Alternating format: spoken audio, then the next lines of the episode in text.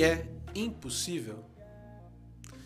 Um pai que havia trabalhado muitos anos como engenheiro aeroespacial, um dia se perguntou: será possível visitar a estratosfera do planeta usando apenas um balão para subir e um paraquedas para descer? Carregado de dúvidas e de inspiração, ele conversou com pessoas que conheciam outras pessoas que diziam que, em teoria, aquilo poderia ser feito. Porém, essa seria uma viagem muito perigosa, com muitos desafios tecnológicos, com risco iminente de morte, e que talvez por isso ninguém até então havia realizado. Ele trabalhou duro com uma equipe de cerca de 20 pessoas por quase três anos. Todas as pessoas da equipe eram grandes especialistas em suas áreas do conhecimento.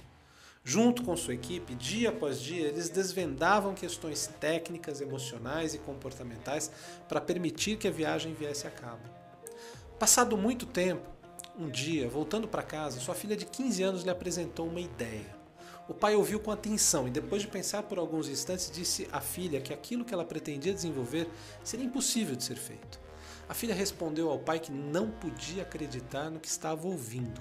Logo ele, que havia sido o primeiro homem a viajar pela estratosfera, a uma altitude de 42 km, com ventos de 190 km por hora, a temperaturas de menos 60 graus negativos.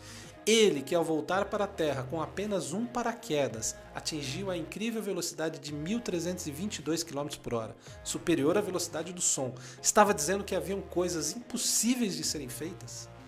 pai refletiu sobre o que a filha havia dito e respondeu: Filha, você está certa. Eu não penso que sua ideia seja impossível. Acredito apenas que seja uma ideia muito difícil de ser realizada. Tomado pelo olhar contestador da filha em apenas alguns instantes, o pai refletiu profundamente sobre suas crenças e a visão singular que teve do globo terrestre durante a sua viagem.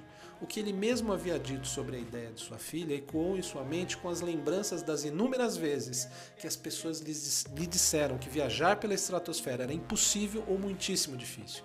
Sentindo-se envergonhado e com grande orgulho de sua filha, tornou a falar: Filha, me perdoe. Sua ideia não é impossível, nem muito ou pouco difícil. Eu é que apenas não sei como realizá-la.